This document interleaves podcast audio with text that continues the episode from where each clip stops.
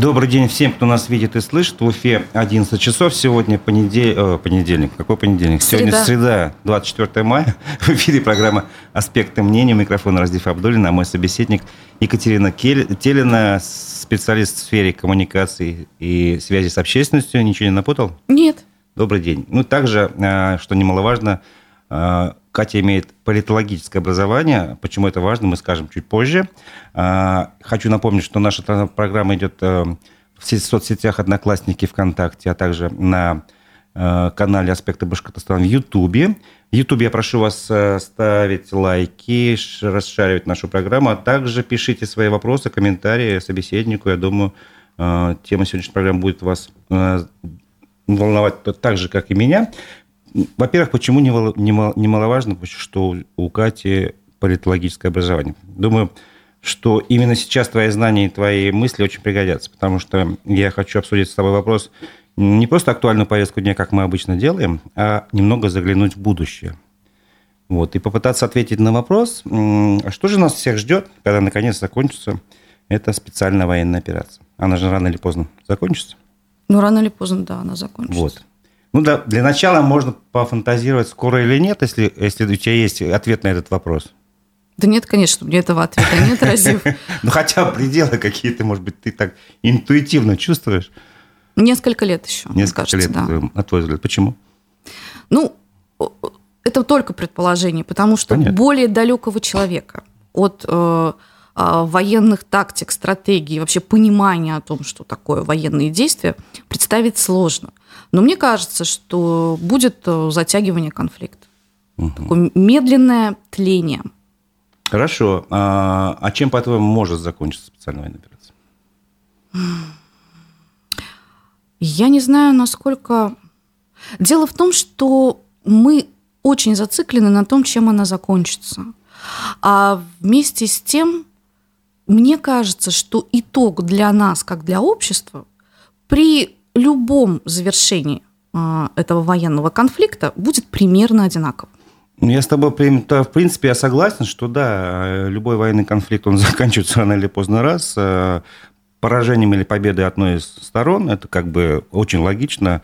Есть, конечно, третий вариант, о котором вот мы разговаривали в понедельник Дмитрий, с Дмитрием Егенсоном. Он угу. сказал, ну, возможен ядерный апокалипсис. То есть как бы, это когда уже, ну, так сказать, все обнуляется, и никто не выживает, и ни о чем, ни о каких последствиях для общества говорить не придется.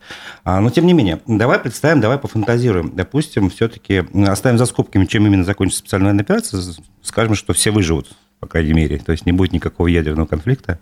А, на твой взгляд, что может произойти? Лично меня волнует проблема, что э, в нашей стране общество будет, на мой взгляд, расколото на какие-то две части, одна из которых, в принципе, поддерживала и поддерживает Владимира Путина угу. и специальную военную операцию. Кто-то там даже воевал, кто-то шил сетки маскировочные, там окопные свечи делал. А вторая часть, она молчала, но она была против этой специальной военной операции, потому что высказывать свое мнение против сейчас достаточно рискованно. И как вот эти люди с противоположным взглядом, на твой взгляд, будут взаимодействовать дальше? так же, как и сейчас они взаимодействуют. Практически никак. Ну вот смотри, я вообще не сторонница э, вот этого взгляда э, на то, что одна часть нашего общества за, другая против. Мне кажется, этих частей три, не, две. Третья, которая колеблется. Третья, которая молчит. Вот абсолютно по Пушкину народ безмолвствует. А эта часть большинство не, не знаю, насколько, ну, по крайней мере, все специалисты, более сведущие, чем я, э, говорят о том, что никаким сейчас социологическим данным и опросам особо верить не представляется возможным, просто потому что сейчас мало ли, мало кто решается высказать э, искренне свою какую-то позицию и предпочитает отмалчиваться. Действительно так.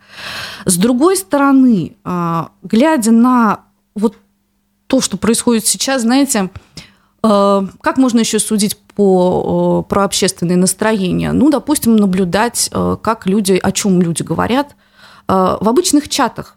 Вот у каждого из нас, у вас, Разив, у меня, у наших слушателей, есть чаты домовые, школьные, какие-то отраслевые, городские, городские отраслевые, ну, которые обсуждают такую бытовую, городскую, сельскую, я не знаю, тематику. Обратите внимание, что колоссальное количество людей, вот я состою, допустим, в одном из э, пригородных чатов, там порядка 4-5 тысяч человек. А, как ведут себя эти люди? А, во-первых, в этих, да, действительно, они не, никто не обсуждает э, внешнюю повестку, просто потому что за это, кстати, обратите внимание, во всех чатах стоит бан. То есть мгновенное обсуждение политики – это мгновенный бан. Видели такое? Ну, Вид... за исключением некоторых специальных чатов, где за исключением наоборот специальных. обсуждают. Да, да, да. Но я сейчас говорю про вот э, среднюю температуру по больнице, вот те, кто не связан. Обратите внимание, а, люди обсуждают все, что угодно, зациклены на каких-то очень мелких, сиюминутных проблемах, и, а все, что сверху, вот хоть трава не расти. Мне кажется, что общая апатия, с одной стороны, и как следствие ее агрессия, которая идет а, против соседа, но не против того, кто сверху или снизу, а именно вот по нашей агрессии она разрастается по а, горизонтально. А, горизонтально, да, конечно, просто потому что так проще. Вот. И вот эта основная масса людей, им в принципе все равно. Они не за, они не против, и они не колеблются. Угу.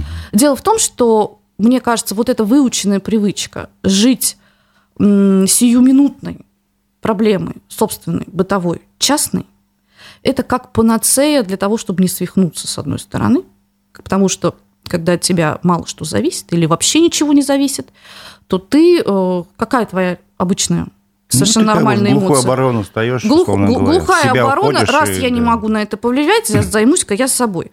Вообще, э, это такой нарратив очень древний. Наше дело маленькое, да? Там наверху виднее. Царь-батюшка бояре сами ну, знают, Но есть что еще делать. другой нарратив. Я начальник, ты дурак. Ну, ты начальник, я дурак. Я к тому, что нам, в принципе, свойственно а, на протяжении многих а, веков а, не заниматься и вообще не тратить свою энергию на то, что ты не можешь изменить, и сосредоточиться на том, что ты изменить в состоянии. А ты изменить в состоянии только собственную жизнь. Вот, соответственно, ты сам себе там находишь и друзей, и врагов, и тратишь энергию туда. Поэтому в раскол как таковой э, в некое гражданское противостояние. Я не вижу к нему предпосылок.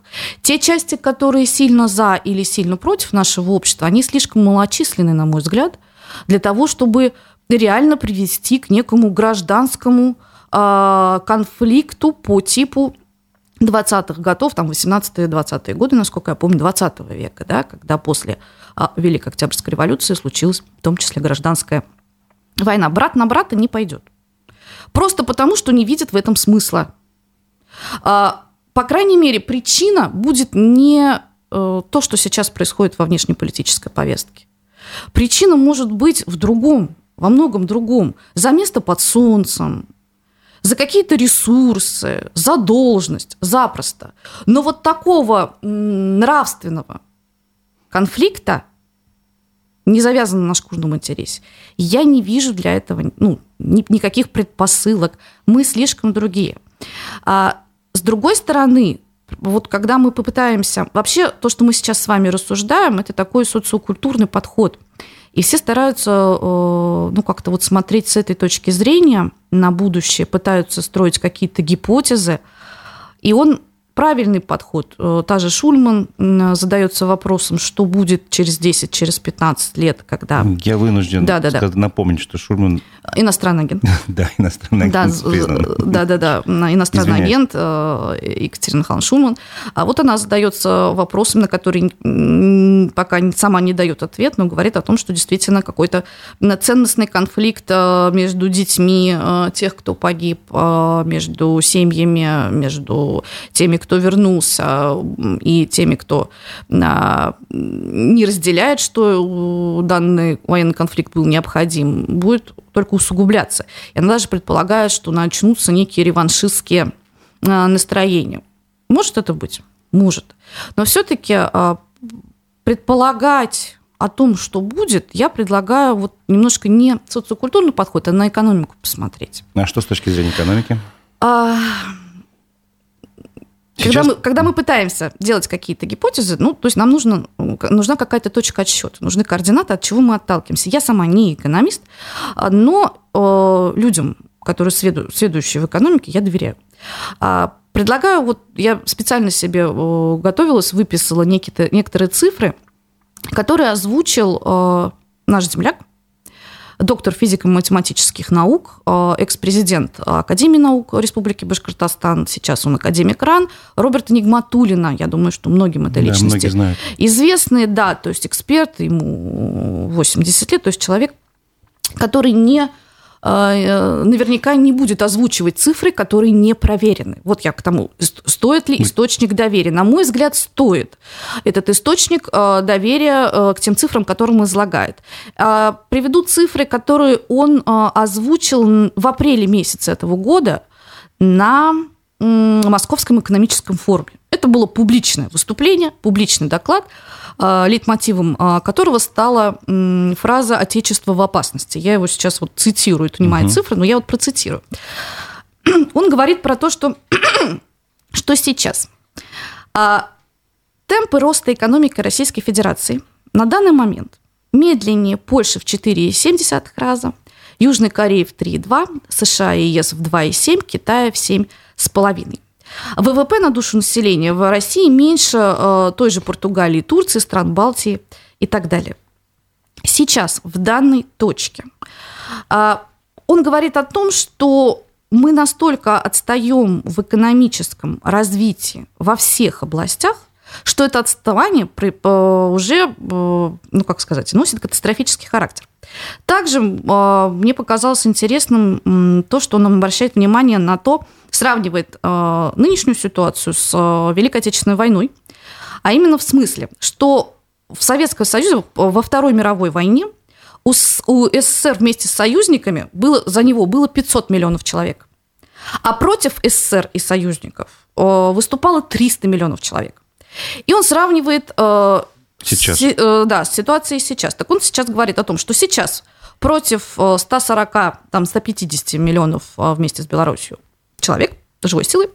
Против выступают страны с совокупным человеческим капиталом в виде 1 миллиарда человек, а также страны, э, где есть технологии, на которых завязаны практически 100% э, российских производств. То есть наше производство, об этом э, я сейчас просто повторяю то, что говорят более знаменитые, именитые и вообще более экспертные люди, что наше производство, наша промышленность на, на, целиком завязаны на технологиях, а, которые разработаны не нами. Мало того, а, эксперты говорят о том, что ну, у нас нет сейчас никаких предпосылок, никаких данных для того, чтобы мы сами эти технологии либо переизобрели, либо открыли новые. И в том числе потому, что а, с 1990-х годов количество работников науки, ученых, у нас сократилось в три раза по сравнению с, с периодом Советского Союза. Это же тоже о чем-то говорит. А, также, вот прям цитирую, корни нашей беды. Нет роста инвестиций – Инвестиции – это уже такая набившая скомину, да, понятие. Ну, она достаточно да. далекая для обычного Да, да. Что такое инвестиции? Да. Но, тем не менее, доля ВВП на инвестиции в основной капитал в России в полтора раза меньше, чем в Европе и США, и в два раза меньше, чем с Китаем. Знаете, к чему он называет причину? Вот мы обычно а, в том, что у нас какие-то проблемы экономические, обвиняем ну, власть в том, что она как-то неправильно властвует, да? Угу. Он говорит, что причина такого отставания в том числе э, некомпетентность народа. То есть, Впервые не, не... услышала, что проблема в нас, что мы недостаточно компетентны и образованы. Обычно всегда говорят, что в России достаточно много квалифицированных кадров, и они мозги утекают на Запад. Как ты об этом говоришь. Ну, этот процесс мы видим Остается с вами. понятно, что менее квалифицированные. Менее квалифицированные. Но в целом по поводу уровня образования, это, кстати, э, такая больная очень тема. Я думаю, для всех родителей, которые сейчас водят э, в школу своих детей, в том числе вот я, ну, я с таким, знаете, большим интересом наблюдаю за тем, а, что им преподается, как им преподается э, и так далее. А, кстати, вот доля ВВП на развитие человека. Вот на развитие человека, по словам Нигматулина, это как раз здравоохранение, наука, культура. Это очень И образование. Цифры, да. Это развитие человека. Так вот, э, э, в Европе это 20%, а у нас 9%. Ну, если Ну, там, если, всё если, познать в сравнении. если систематически а, у нас гораздо меньше вкладываются в развитие человека по любым причинам. Мы сейчас не обсуждаем эти причины, ну вот работаем так с тем, есть. что есть, да, вот оно так есть. А где-то вкладывается больше. Где будет конкурентное преимущество? Ну, там, где больше. Это же логично. А, вот, э, кроме того, смертность. Он, это почему экономика у нас э, такая? Значит, самая высокая смертность у нас во всей Европе – это в России. И самая высокая в пандемии тоже в России была. И он говорит о том, что сейчас это все, вы, ну, э, по данным, у нас э, смертность после пандемии выровнялась, но она все равно на 100 тысяч больше, чем в 2019 году.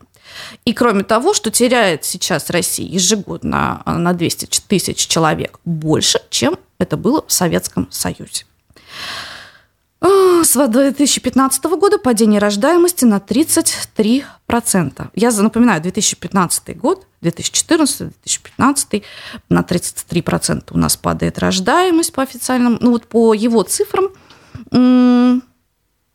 Ну, собственно, я вот как мама, я понимаю, как женщина, я понимаю, цифры почему. закончились или нет Нет, еще? еще нет, нет, Потому нет, что я нет. хочу тебе задать вопрос. Нет, я и хочу жду. сейчас все Ага, да, да-да-да. да, да, да, рассказать, потому что они важные.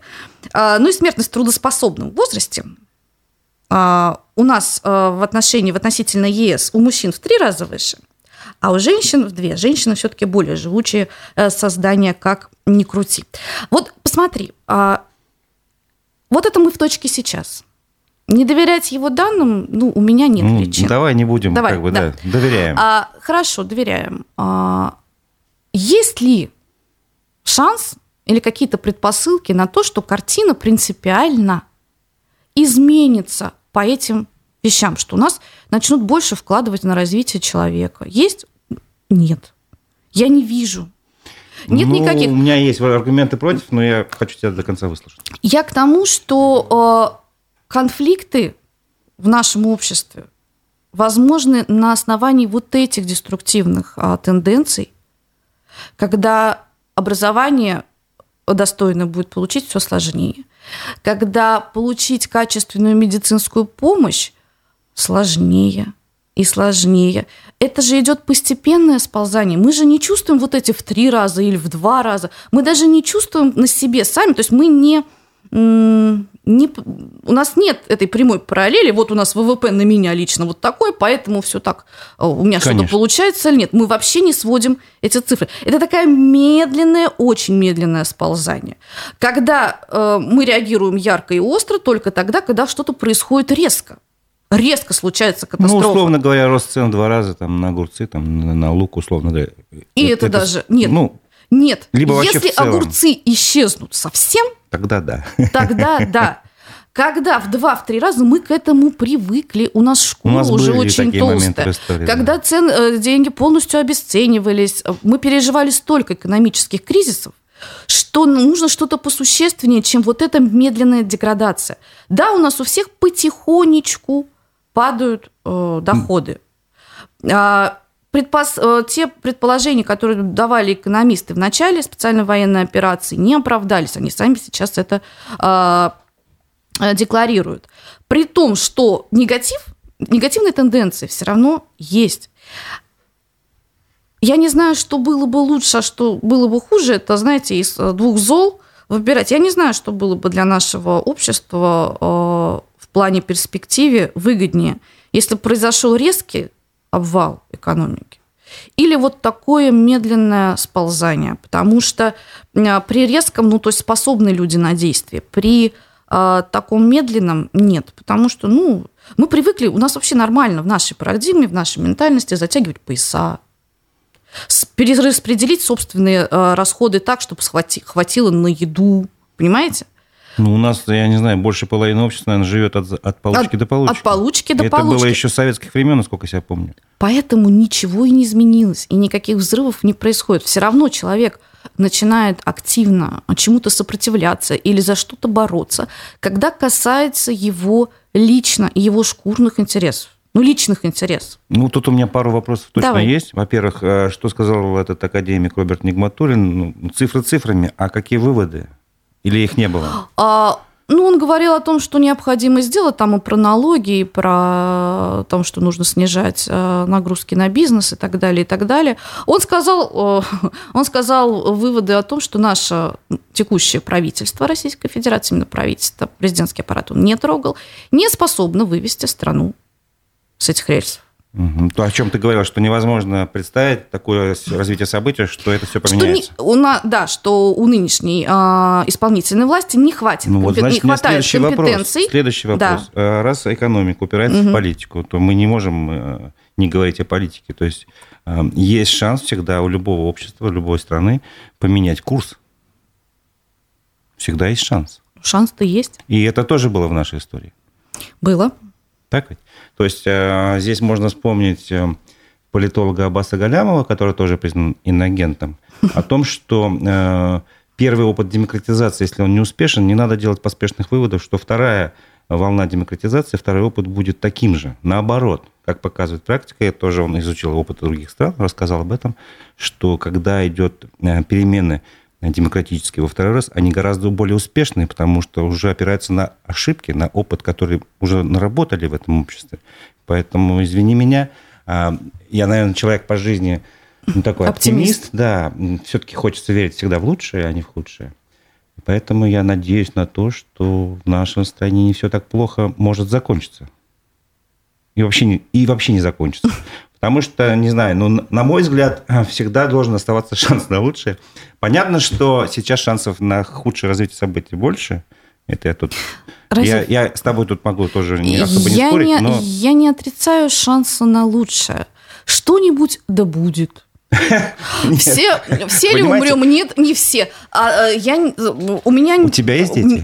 Вопрос. Да, у меня есть дочка. Большие? 13 лет моей дочери. Вот э, через 5 лет ей уже предстоит выбирать взрослую жизнь, да. кем она станет. Да. Вот через 5 лет ты думаешь э, о том, что э, как бы у нее будут хорошие перспективы или не очень?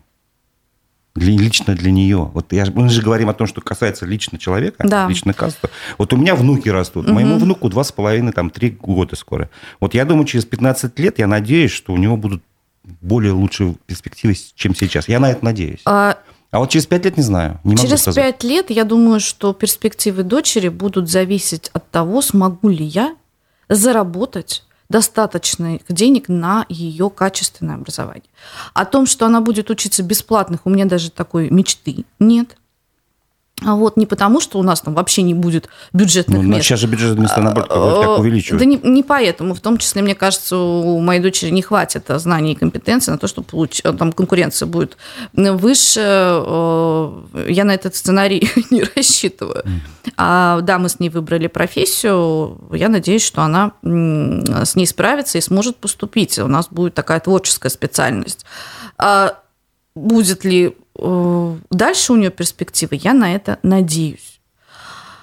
А, понимаешь, я не буду, и моих компетенций не хватает для того, чтобы спорить с таким авторитетным человеком, как Аббас Галямов, именно в, а, в его mm. политологическом смысле. У него э, вот эти тезисы, на мой взгляд, э, ну, некая мантра, давайте, ребят, не сдаемся. И, и действительно не надо сдаваться. И он действительно прав. Действительно, мы не единственные в этом мире, которые переживают подобные ну, возьмите Испанию, например, тоже самое. Да, мы, не, мы вообще у нас... Я тоже, кстати, не сторонница а, концепции единственного пути, особого пути нашей страны. Мы собственно говоря, не особо чем-то отличаемся от... Ну, мы отличаемся своими ну, какими масштабами. Масштабы, Наша страна да. очень большая. Вот это отличает Абсолютно нас от всех. сделано. Я недавно э, путешествовала по Золотому кольцу. Россия как раз показывала дочери Владимир, Ярославль, Суздаль. Значит, 150 километров от Москвы. Едешь леса, леса, леса, какие-то очень странные поля. Вот, кстати, если в Башкирии очень много ты едешь э, по трассе, и слева, справа, пожалуйста, пашни, все хорошо и красиво. Э, в этой части э, России, там, э, ну, во-первых, почва, видимо, неблагородная, нам это объясняли, дикие леса, которые вот как тысячу лет назад стояли с дикими зверями, так и есть. Это 150 километров от Москвы. У нас такая огромная территория, которую мы, собственно говоря, обжить ну, это как раз о некой компетентности говорит тоже, тоже, потому что... А мне э, кажется, от мотивации. Ну, смотри, вот числе... я просто хочу сказать, что когда я был в Израиле, угу. обратил внимание на то, что каждому дереву, каждому насаждению зеленому подведен водопровод. Угу. Там пустыня, там жара. Да. И без искусственного э, Орошения. водообеспечения Да. не, просто ничего не растет. Но там э, Израиль единственная страна в мире, которая увеличивает количество зеленых насаждений. То есть все зависит все-таки от компетенции, может быть, от мотивации, не знаю. И если можно там сделать, то говорить о почве неблагоприятной там, центральной части России, ну, мне кажется, достаточно ну, неправильно. Видимо, нам, если вот рассуждать совсем уж прагматично, то, видимо, такому количеству человек, который у нас живет в стране, такое количество земли из меркантильных соображений, из практических соображений не нужно. Ну, раз Ну, эта земля не... Ну, то есть там, где маленькая страна, там каждый клочок возделан, На вес потому золота, что... да. Да, потому что... И там прям драки, да, в Японии в той же. Согласен. А, за каждый клочок земли э, люди борются, потому что им тесно. У нас такая огромная территория, на которой нам, у нас же 100 верст не расстояние. Что было, что сейчас есть. Да, но если так подумать, я же сейчас сказала дико крамольную штуку. Я сказала о том, что нам столько земли не нужно. Ну, для кого-то крамольно, для кого-то нет. Но вообще крамольно, наверное. Э, Я не оспариваю границы, которые недавно были. Я говорю о том, что э, нам бы со своим имуществом разобраться. ну, это разумеется. А вот, э, ну, может быть и хорошо, что у нас девственные бескрайние леса и поля и луга, есть где разгуляться. Не знаю. А по поводу того, что, возможно, будет вот про политику, если... Ну, смотри, хорошо. Режим, то есть рано или поздно президент и верховный главнокомандующий, который сейчас действует, а, по тем или иным причинам уйдет. Там, по естественным причинам и так далее. Ну, все Ну люди... да, все, все, все люди, рано или поздно да, завершается. все люди смертны, да. Да. А, хорошо. Что происходит? Ну вот о том, что вот мгновенно начнется именно демократическое преобразование, Это, вряд ли. это маловероятно. Потому что все-таки государев двор, который э, действует сейчас, те люди, у которых э, сосредоточены власть и ресурсы нашей страны, заинтересованы ли они в том, чтобы э, эта ситуация изменилась? Нет, не заинтересованы. При любом раскладе они не заинтересованы. Другое дело, как они будут пытаться сохранить свою власть и ресурсы, это другой вопрос. Пойдут ли они договариваться с э, иностранными партнерами о том, чтобы как-то э, вернуть свои капиталы, которые сейчас ну, под может быть, санкциями. насчет санкций тоже. Да, да, да. Э, Пойдут или не пойдут? Может быть, и пойдут. Заинтересованы ли э, эти люди в том, чтобы те законы, которые принялись э, течение последних двух-трех лет, это ведь не только с 24 февраля с началось. 2005 чуть ли Да, не- то есть постепенная запретительная политика, все сужается, сужается горлышко а, свободной воли человека. А, заинтересованы они ли в этом? Вряд ли они будут в этом заинтересованы, потому что, ну ведь это же очень удобно. Это же очень удобно, Ну, когда Тут есть каждый... конфликт интересов, это именно правящие элиты Конечно. и большинства населения. И как бы, не знаю, Большинство населения занято самовыживанием. это понятно, но тем не менее, каждого так или иначе касается это все. Касается. То есть, в том числе и что- экономически. То есть я понимаю, что э, академик там, Роберт Нигматуллин не может там, предсказать будущее, что будет, если эта Да никто тенденция не сохранится. может. Никто не может Это предсказать. типа это медленное сползание будет идти и Да? дальше. Э, Можно сказать, а при чем тут э, там заголовок был «Родина в опасности»? При чем тут опасность? Ну, сползаем мы медленно, медленно О том, что мы, нищаем, м- мы медленно. станем менее сильными, по его мнению. То есть вот эти все вещи а, приведут к тому, что мы станем легкой добычей. добычей для кого-то. Для кого-то. Хотя кому мы нужны?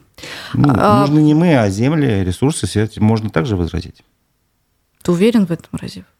Я пытаюсь Слушай, вот э, до, до, построить- до, до этой СВО а, бизнес, мы увидели, сколько было иностранного бизнеса после Великого Исхода. Да, у нас был, тут когда-то было великое переселение народов, а тут великий исход Исход. без иностранного бизнеса из России. Зачем им завоевывать что-то насильственным путем, когда можно если они да? прекрасно выкупали целые отрасли и прекрасно здесь развивались, зарабатывали и так далее.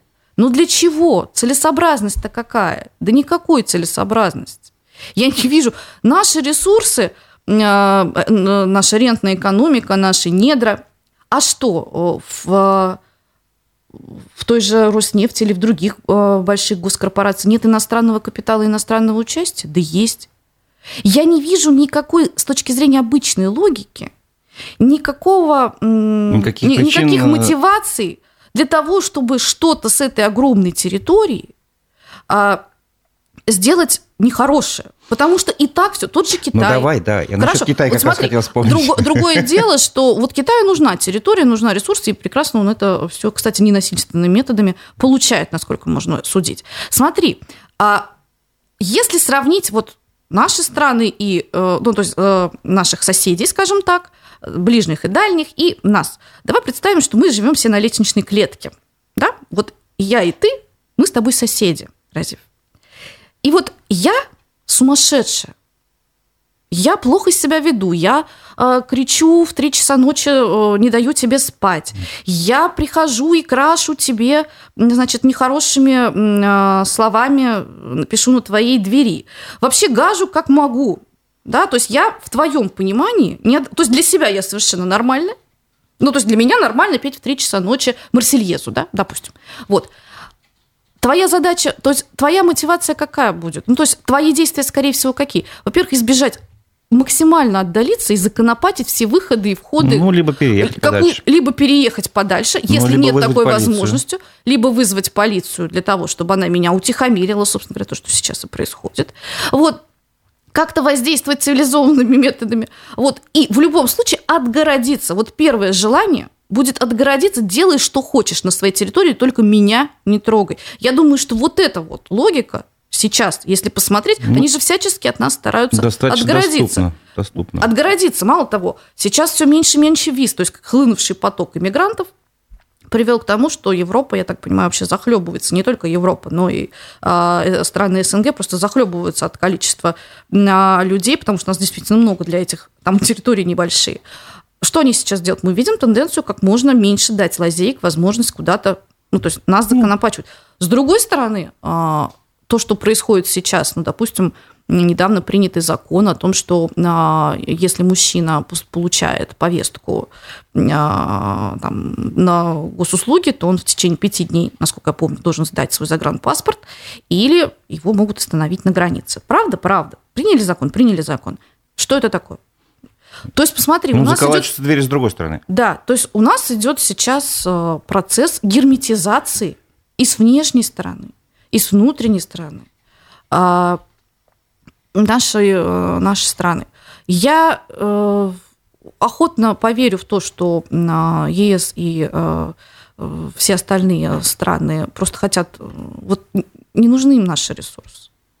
И так проживут, и так найдут обход. Мало того, у них все-таки, если посмотреть технические какие-то журналы, сейчас очень активно ведется работа по замене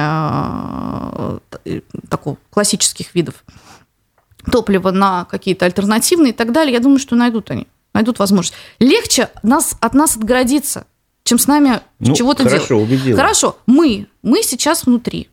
Вот что у нас. Я, опять же, возвращаюсь к тому, что дальше будет. А, кому выгодна такая герметизация? Ну, кому выгодно? А, с учетом того, что, допустим, герметизация с нашей стороны, э, если верить тем данным, которые говорят, что у нас у большинства а, граждан нет загранпаспорта, да плевать хотели. И сами с усами. У нас тут вон угу. земли сколько много, да? Твори, что хочу. А для государева двора при потере правителя что выгодно? Выгодно законсервировать и сохранить существующий порядок, законсервировать э, существующую, э, существующую систему власти, систему законодательных вот этих вот ограничительных мер, просто потому что так легче управлять легче управлять. А система основана на страхе. Ну, этот же котел рано или поздно взорвется. То есть, когда крышку закрываешь и начинаешь кипятить воду, она же выплескивается. Ну, как вот, опять же, с блондинкой динозавром. Может взорваться, а может нет. Я пока не вижу для того, чтобы он взорвался. Если у людей будет минимальный прожиточный, ну, то есть если у людей будет хотя бы минимальное э, пространство для маневра в рамках собственной бытовой жизни, то есть если сохранится возможность э, давать хоть минимальное образование, там, получать хоть какую-то медицинскую помощь, про пенсии мы уже не говорим, потому что, ну, вот как-то... Ну, Э, не будет ничего такого. Ну, то есть то, что наверху щепки летят, э, до Подожди, а как особо не быть с тем, долетают. что у нашей элиты, не, не секрет ни для кого, есть там зарубежная недвижимость, какие-то активы, яхты, Ну, значит, будет торг. Э, Понимаешь, то, что у них есть э, какая-то, э, какое-то имущество, за которое они э, захотят побороться и будут бороться, никак не является причиной того, что будет какое-то послабление или э, какая-то демократизация. С другой стороны, я не исключаю, ну, то есть исключать это глупо, что, ну, допустим, вот все так, как есть, как я описала, но тем не менее, не все же э, такие прям, скажем так, консервативные товарищи, да, в том числе НХРУ. Ну, наверное, захочется, э, может быть, опять же, открытых границ. Такое тоже может быть. Там вопрос, кто, кто перевесит. Кто перевесит. Кому меньше всего, всего сейчас хочется терять э, те э, привилегии, которые и те ресурсы властные, да, э, кто сейчас ими обделен. Ну, это вот огромный силовой блок. Ни за что, просто так они не откажутся от этого. Ну, то есть, с- Ты безусловно... думаешь, блок не пользовался привилегиями, там, выезжая на Запад и отдыхая на во- заграничных курортах? Вообще-то нет. Ну, больше для В большинства... последнее насколько- время, я понимаю, им запретили там, а раньше наверняка ездили. Ну, я так понимаю, что запрет на выезд существовал с нулевых годов. То есть это вот это вот поколение а, новое. Я, у меня нет никаких э, Данных. связей да, с, э, с людьми из силовых э, ведомств, поэтому я могу только предполагать, я не знаю, как там. А Я могу сказать, что говорили бывшие военные, семьи военных. А, Они приводили такой пример, что в 90-х годах армия была настолько развалена, что офицеры и вообще военнослужащие были вынуждены заниматься чем угодно, чтобы прокормить собственные семьи. И с приходом к власти Владимира Путина эта ситуация принципиально и сразу изменилась. И э, весь силовой блок, не только армия, но и э, другие ведомства силовые, действительно испытывают искреннюю благодарность президенту за то, что он вытащил из болота а, вот эти вещи, и армию, и так далее, и так далее, и так далее.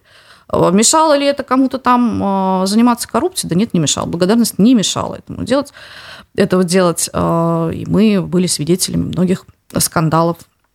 Ну, кормит-то ведь страну не армия, кормит именно. Ну, а какая разница? Кто кормит? То главное, благодарность- главное, кто, ресу- кто управляет этими ресурсами. Слушайте, ну вот, э, к- э, кстати, ты э, помнишь, как называлось э, м, в Древней Руси э, содержание чиновничьего аппарата? Кормление это называлось. Кормление, ну да. Кормление это называлось. Собственно говоря, кормлением мы и занимаемся. Мы единственные, кто этим занимается. Нет, все страны занимаются кормлением своего бюрократического и силового аппарата. Феодалы, там, вот и в Европе, Ты знаешь, и у а вот нас. есть обычная все логика, прекрасно да? Обычная логика, содержали допустим, все это дело, и семье. никто не против. В семье, если кто-то готовит Да. Пищу, Ну. например, мама, Мгм. она считается главной. С ней лучше не ссориться, да? Да, поэтому я все-таки сторонник этой обычной логики. Тот, кто кормит, тот и главный. Понимаешь? Ну, Ты не при- при- согласна? при- приведи мне... Нет. А, как я, нет? я не согласна, знаешь почему? Это Потому же что логично. приведи мне исторический пример, когда тот, кто... Вот у нас народ всегда был... Кормились у нас народ. Да. Народ кормились, Земля кормились. кормилица. Когда он э, за тысячу лет существования нашей российской государственности был главным. Ну, тут с собой трудно не согласиться. Я бы э, даже... Были примеры, знаешь, когда в Пскове и в Новгороде вот эти вечи и все Народное такое. управление Но- ну, помнишь, что произошло? Напомню. Разогнали. Там как раз была выборная история, когда вы- выбирали наместника, который управлял в течение одну- одного-двух лет этими И постоянно меняли их. княжествами, постоянно их меняли. И вот народное собрание, пожалуйста, ну, Значит, московскому княжеству проиграли. Ну, значит, корни Всё- все-таки есть какие-то в истории. И надежда есть. Пусть одна из тысячи там вариантов. На самом деле, э, чтобы вот народ... Понимаешь, в чем проблема? Не в том, что кто-то главный, а в том, что у нас нарушен баланс сдержек и противовесов. У нас нет ограничений. Вот сейчас, на данный момент, мне кажется, что у нас абсолютно исчезли а, какие-то рамки, которые а, и какие-то сдержки и противовесов, в рамках которых мы можем двигаться. То есть, если на одну силу нет другой силы. То есть человек такое существо достаточно жестокое. Мы с биологической точки зрения вообще очень жестокие товарищи. И э, те нравственные оковы, которые были, они спали, и э, больше никто не запрещает творить ничего. Ну, все что угодно может случиться. Я не могла представить еще там, допустим, два года назад, что э, судью федерального, вот был скандал с э, чеченским судьей, да, да, да. которого приехали, э, кто-то приехал из Чечни, просто его ошибаюсь, вытащил. Мусаева, кажется, фамилия. Да, его жену э, забрали и так далее. Вообще-то у судей федеральных есть статус неприкосновенности. На этом стоит государство. Судейский корпус, он неприкосновенен. Их нельзя штрафовать на... Нарушили Знаешь, они... у них нельзя отнимать автомобили и имущество, но это было нарушено уже где-то в 2018 году, если не ошибаюсь, когда была история с золотыми прокурорами, там у нас в Башкирии, угу. и там были тоже со статусом судей, у них забирали имущество, как бы. А Потом... похищали? Нет. А людей ну, у нас похищают? нет. У нас в Башкирии не похищали. Ну, это, в принципе, нонсенс похищение Согласен. людей. Конечно. Так Понимаешь, вот, многое это, другое. вот, вот это вот э, постепенное отодвигание грани нормальности и прием, э, приемлемости. Вот в чем проблема. Для нас постепенно становится нормальным то, что еще совсем недавно казалось абсолютно невозможным. Я сейчас говорю как раз про не только э, э, расширение вот таких границ э, из серии хорошо-плохо, но некий, некого здравого смысла и нравственности, но и в целом, э, что можно, а чего нельзя. И получается, что любого человека, он не так посмотрел, он чуть что слово не то ну, сказал. Он, условно говоря, одел э, желтые брюки и синий свитер, ты уже становишься объектом да, пристального внимания. Как да, Возможно да, стать. Да, то есть куда ни шаг, куда ни шагни, тебя везде а, поджидает опасность. Ну разве это не касается лично каждого? Это касается лично каждого. Но смотри, что мы делаем. Вот мы сейчас никто, ни ты, ни я, ни наши слушатели, ни даже те, кто никогда нас не, сл- не слышит и не услышит, ни у кого нет чувства, что ты в безопасности. Да. А потребность в безопасности – это базовый, это инстинктивная а, природа человека. Когда человек не в безопасности, когда он, не, он чувствует угрозу собственной жизни, собственному здоровью, я, например, ее чувствую постоянно. Ну, то есть я понимаю, что в любой момент может случиться все, что угодно. Я могу кому-то не понравиться, но может все, что угодно произойти. И никто не спустится, и абсолютно не будет задействован в этом здравый смысл. А, что в этот момент с человеком происходит? Человек начинает огрызаться и начинает, ну, что-то делать, а, каким-то образом себя обезопасить. Его не волнует судьбы мира. Его не, за, не волнует судьба Отечества. Его вообще ничего не волнует, кроме обеспечения собственной безопасности. Что мы и видим. Что мы и видим сейчас, собственно говоря, те, кто пишут доносы, они тоже таким образом обеспечивают собственную безопасность. Так, как они думают. Так, Хорошо, как они думают, да. Смотри, а, тут как бы ты две темы затронула. Я угу. не знаю, давай начнем с темы нормальность ненормального. Да. Как бы я с тобой согласен, что сейчас много происходит из того, что мы себе раньше вообще не могли представить. Слушай, и, мне, и, мне и очень не считали нормально. Слушай, я до сих пор считаю совершенно ненормальным, когда а, люди, облаченные вот в амуницию, вот эти вот гвардейцы и так далее, бьют на пикетах женщин. Или там еще что-то. То есть Понимаешь, а для всех уже нормально. Ну, в смысле, это обыденность. Я не думаю, для меня это ненормально тоже. Ну, Поднимать руку на женщину. Ну, меня воспитали так, что это, это, это, не при... это табу. Как это бы. табу. Я тоже считаю, что вообще, когда сильный бьет слабого, это табу. Это недостойно. Ну, понятно. Да. Но сколько человек об этом задумывается? Так же проще, так же легче. Мне кажется, проблема нашего общества в том, что мы не склонны к массовой рефлексии. Мы, мы не осмысливаем происходящее. То есть мы живем вот здесь сейчас, будет день, будет пища, вот наша концепция существования, она такая. То есть мы вперед далеко не заглядываем. Потому, потому что ну, это выученная история о том, что а какой смысл загадывать, если ты предполагаешь, Господь располагает. Вот. А мы не рефлексируем, мы не, э, не пытаемся думать о том, что происходит, хорошо это или плохо. Мы понимаем, а, бьют, э, беги, да, как вот эта вот поговорка. Дают, ну, да, дают бери, бьют, беги. Вот сейчас бьют, беги. Иммиграция волна. Не бей, не, не бойся, не проси, что-то в таком духе Не верь, не бойся, да, да, не да, проси. Да, да, да. Есенин, да? Господи, какой-то вопрос, э, не знаю, отношение имеет к нашему сегодняшнему разговору. В сентябре выборы Госсобрания поможет ли избирателю, если бюллетени будут печатать, как в Турции, с цветными портретами кандидатов? Там, мне кажется, они так и так печатают. А, нет, бюллетени просто идут. Это какой-то технический вопрос, я не знаю. Хочешь отвечать, хочешь не отвечать. Да, мне кажется, дело не в этом. Да, абсолютно. Не в цветным. Возможно, ладно, не Вопрос, буду. наверное, в том, что вообще есть ли выбор на выборах? Ну, Ну, это, думаю, это, это глав... совершенно другая опера. Там, а, Хорошо, да. все-таки мы не закончили с темой угу. насчет нормальности и ненормального. Как ты думаешь, как далеко мы можем зайти? Да вообще пределов больше нет, потому что института репутации больше нет. Нет пределов. Ничего нет такого, что вот в том, станет для нас какой-то дело, красной чертой. В том-то и дело, что в этом главная проблема. Больше нет границы э, приемлемости. Все, что угодно теперь возможно. А, процесс, э, так сказать, убийства Института репутации, вот он завершился в феврале 22 года. Он не начался тогда, он завершился. И теперь чем хуже, тем лучше. А, поэтому все что угодно возможно.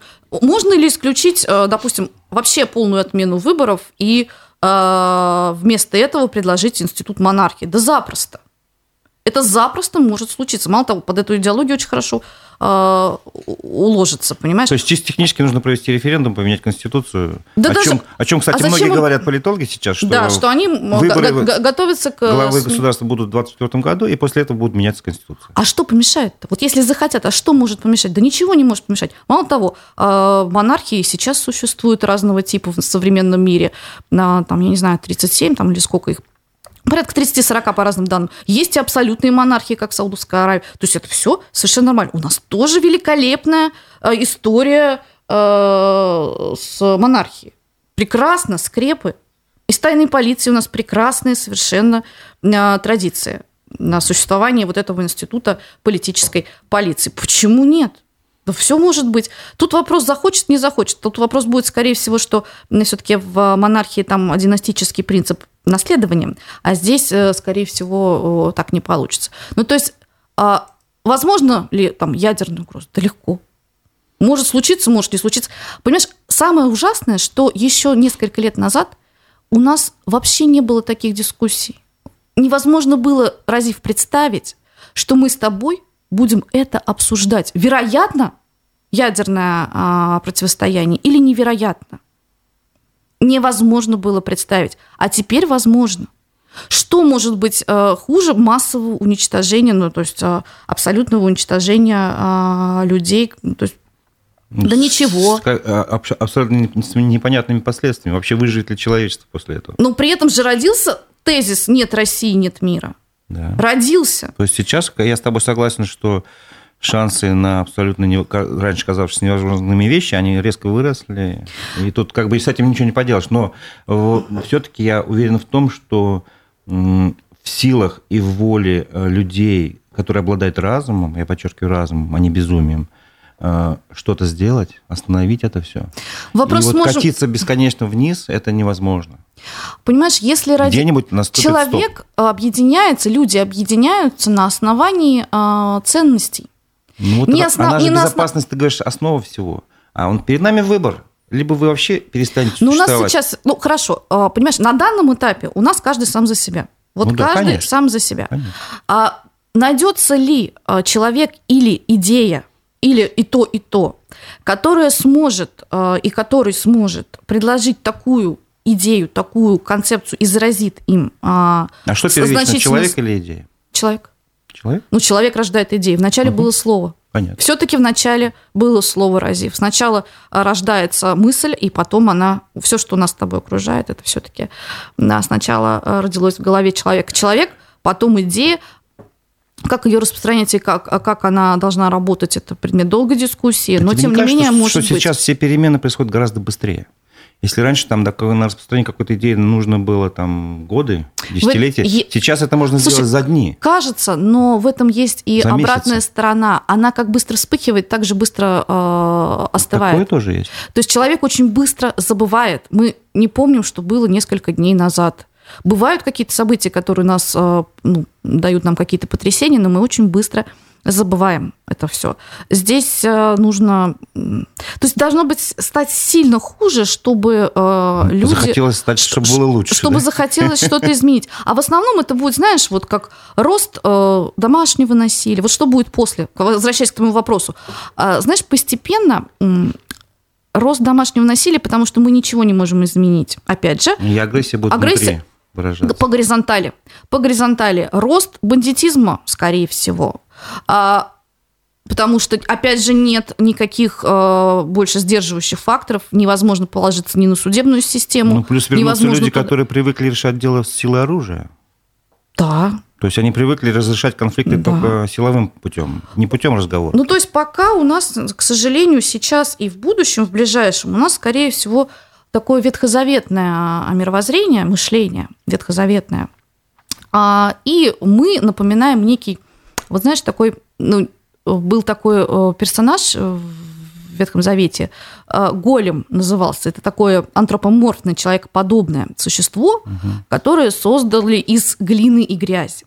Из него можно было слепить все, что угодно, и он выполнял команды э, хозяина. Это, кстати, вот, ну, не столько в Ветхом Завете, сколько интерпретация в современном э, фэнтезийном... э, Фантастика какая-то. Фантастике, да, с искусством и так далее. Вот, честно говоря, пока на данный момент а, наше общество напоминает, ну, это только мое мнение субъективно, я могу быть Такую в, в полном одиночестве, что мы некие големы, которые из нас слепили все, что было возможно.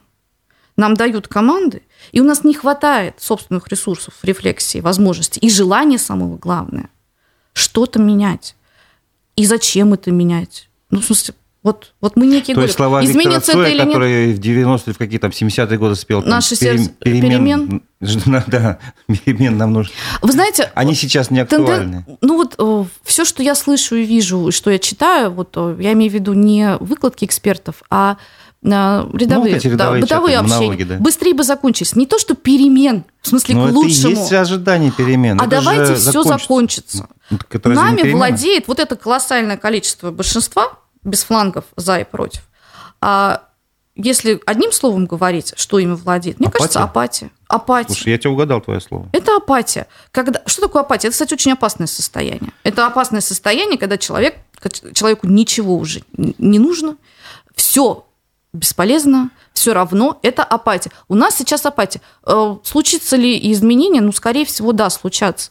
Вот. Но э, после окончания э, военного конфликта с Украиной, неважно, э, будет это победа или поражение, все тенденции, которые есть сейчас, экономические предпосылки, социокультурные предпосылки, на мой взгляд, перерастут в некую такую смутное время, при котором основная масса народа, народ будет безмолвствовать, при этом барахтаться как может, решать между собой конфликты, э, в, в том числе в парадигме око за око, зуб за зуб, да, бороться за место под солнце. И, кстати, к сожалению, при такой борьбе выживают далеко не самые лучшие, а те, кто злее, сильнее, которые больше склонны к насилию. Агрессивно. Агрессивные, да, у которых нет как раз вот этих ценностных сдержек для того, чтобы не вести себя как-то плохо, понимаешь? Потому что одно дело, когда ты не бьешь чужого ребенка, потому что э, его папа выйдет накостыляет тебе, а другое дело, ты не бьешь его, когда стыдно. Вот это чувство стыда,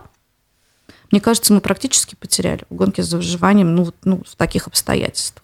А страх, страх превалирует. А что будет делать при этом государев двор и э, все, у кого есть ресурсы, властные полномочия, оппозиция, не оппозиция? Будет, видимо, какая-то борьба. А победит ли сильнейший, неизвестно. Кто а, будет сильнее в тот момент, все-таки жизнь показывает, что сильнее тот, у кого есть ресурсы, плюс влияние какое-то, плюс медийка. Вот. А общество потянется просто смириться с тем решением, которое будет принято. Смириться, если его не доведут до ручки, в смысле, если не наступит большой голод. То есть Великий мор. Слепит то, что получится. Да. Ну, на мой взгляд, так.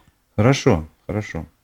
А, Перед нашей встречей, беседой, я смотрел на днях интервью Булата Акуджавы, который он дал в далеком 95 году, напомню, тогда шла Первая Чеченская война. Да. Вот, и вел интервью у него Владимир Карамурза, который сейчас, я не знаю, признан агентом или нет, но в любом случае он сейчас осужден на 25 лет. А могут Да. ли вернуться сталинские времена, задал вопрос. Карамурза, а Куджава ответил, что нет, но потом пояснил, что они могут вернуться, но в другом обличии, и привел в пример, там, что при Брежневе были психушки. Вот, то есть, и, ну, самое главное, он сказал, отвечая на этот вопрос, что главная проблема всей нашей страны, главное свойство всей нашей страны во все времена – это неуважение к личности. Да. Вот, и я, ты согласна с этим утверждением? Ну, конечно. И как ты считаешь, могут ли вернуться сталинские времена, или они уже здесь? Они уже здесь. Просто потому, что репрессии, э, ну, это такой классический, вот любой учебник по политологии откроешь, признаки тоталитарного режима, а, наличие идеологии, а, массовые репрессии. А, то, что сейчас происходит, уже невозможно назвать точечными, когда идеологию, вот сейчас речь уже идет о том, что нам нужна идеология, да, ввести в Конституции, есть насаждение идеологии в младшем образовательном звене, система доносов, система, вообще такой крестовый поход против совести, угу. который сейчас наличествует. Я думаю, что да, да, это не ссылается пока тысячами а, слушайте, те, ну, иноги... как бы нет еще расстрелов, потому что на смертная казнь пока еще мы ну, еще, мирового права еще Еще не, не, не вечер. Нет, мы уже отрицаем это, мы уже вышли из тех конвенций, то есть человек нет, права... имеется в виду, пока у нас э, да. Конституционный суд еще не дал Борьба разрешения. с вольнодумцев – это классическое э, хобби э, и отличительная черта всей нашей э, истории – я не, не буду напоминать, но оно прям а, от опричников до Сталина ничего не менялось. И, ну и до Брежнева почему? Почему и нет, дальше? да. И сейчас э, вот э, как бы а, оно есть. Другое дело, как ты себя... Понимаете, вот чем хочется закончить? У нас уже время, да?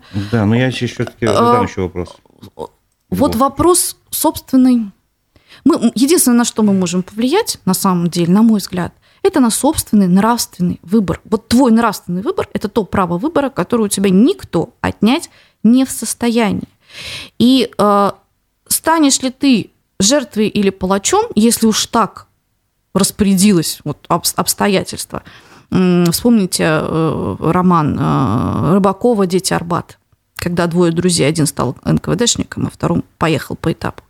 Это тоже выбор. Он чудовищен, но этот выбор, он есть. И э, все зависит от того, какой выбор ты сделаешь, собственно То есть говоря. Выбрать меньше из зол в данном случае получается. И для, вот что в данном случае э, является меньшим из зол? Понимаешь, вот в чем принципиальная а, разница. Вот это нравственная дилемма, которую Прошу очень тяжело прощения, совсем забыл, что у нас эфир да. продолжается угу. с цифровой средой, digital средой, и ведущие уже ждут. Ну, буквально короткий вопрос, Давай. короткий ответ – алгоритм действий какой-то ты можешь предложить? Я так понял, ты предлагаешь просто заниматься собой, может быть, еще своими детьми, чтобы общество, когда столкнется с тем, что после окончания специальной военной операции нужно что-то делать. Как избежать от этой большой заварухи, этого смутного времени? Есть у тебя какой-то рецепт? Избежать заварухи, наверное, не удастся. Она не будет в виде гражданской э, противостояния с военным конфликтом маленькие локальные конфликты не говорят о том, что это будет один большой.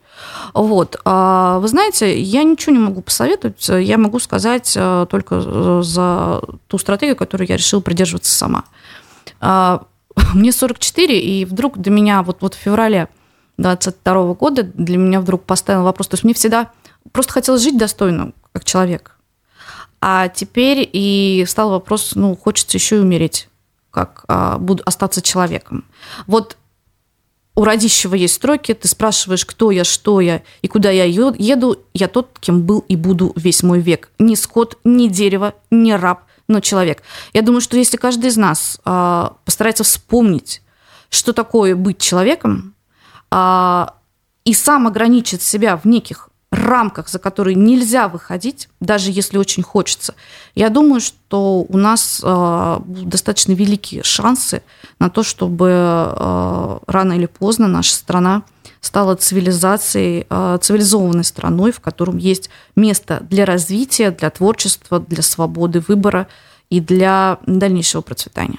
Спасибо большое. Напоминаю, что это была Катерина Екатерина Телина, специалист по связям с общественностью и коммуникациям. А у микрофона был Разиф Абдуль. На этом мы завершаем нашу программу. Спасибо. Спасибо.